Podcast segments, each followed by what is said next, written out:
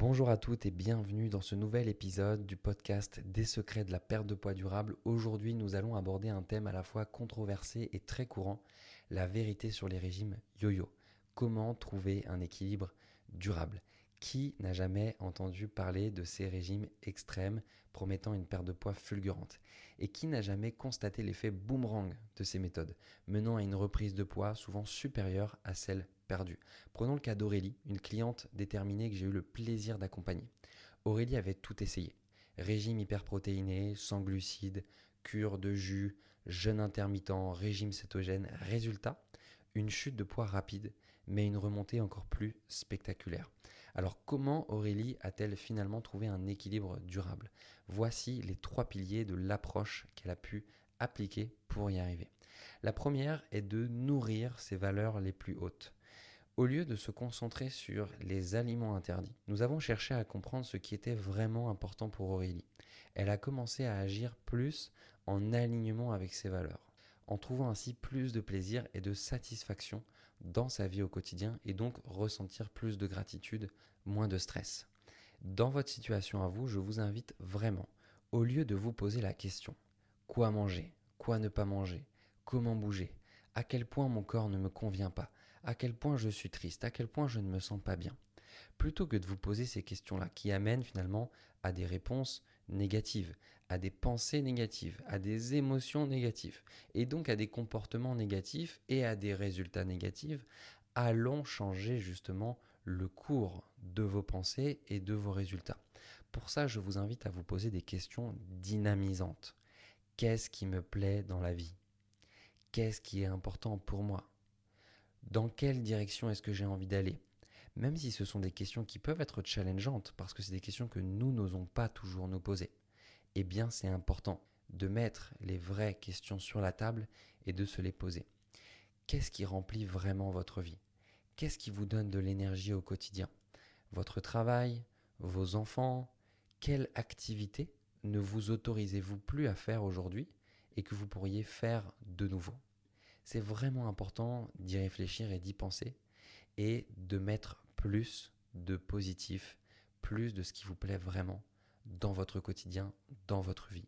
C'est en passant par cette étape-là que votre cerveau se sentira mieux, que votre stress diminuera et que les actions pour perdre du poids seront beaucoup plus faciles à implémenter. Donc c'est exactement en passant par cette étape que Aurélie a commencé arrêter de faire le yo-yo avec ses émotions.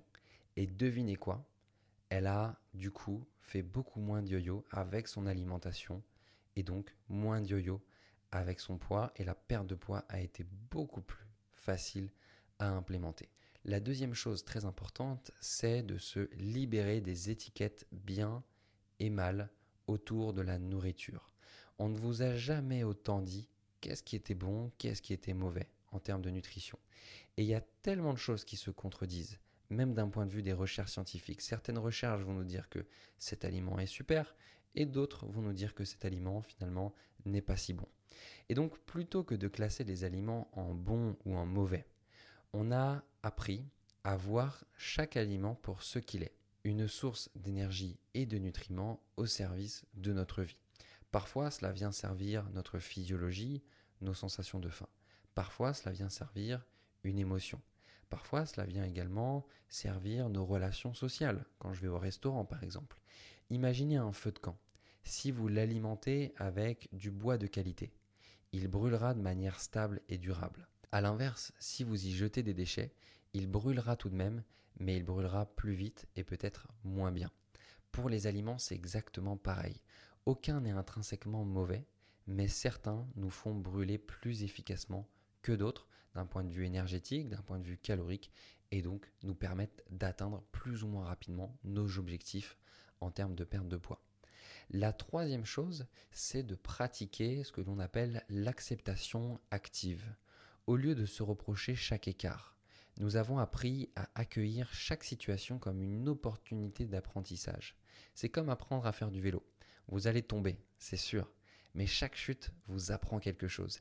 Et c'est ainsi que vous progressez. Il y a vraiment cette notion de quand je réussis et que je suis fier de moi, c'est super. Mais quand j'échoue, je vais remplacer le mot échec par apprentissage. Quand je suis déçu, que je n'ai pas réussi à atteindre mes objectifs, que j'avais prévu d'aller courir, d'aller marcher, que finalement je ne l'ai pas fait, eh bien je vais aller me poser tout simplement les questions.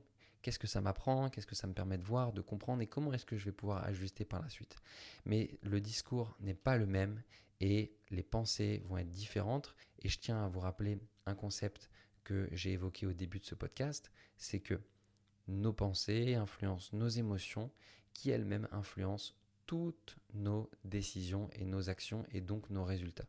Donc entretenez des pensées agréables, positives et dynamisantes envers vous-même. Le docteur Janet Tomiyama, une psychologue de la santé de l'UCLA, a démontré que les régimes yo-yo peuvent nuire à la santé à long terme et augmenter le risque de prendre du poids à l'avenir. L'équilibre durable ne vient pas d'une restriction alimentaire sévère, mais d'une approche équilibrée, acceptante et alignée avec vos valeurs. Je pense que vous le saviez déjà, vous n'aviez peut-être pas besoin d'une référence scientifique pour cela.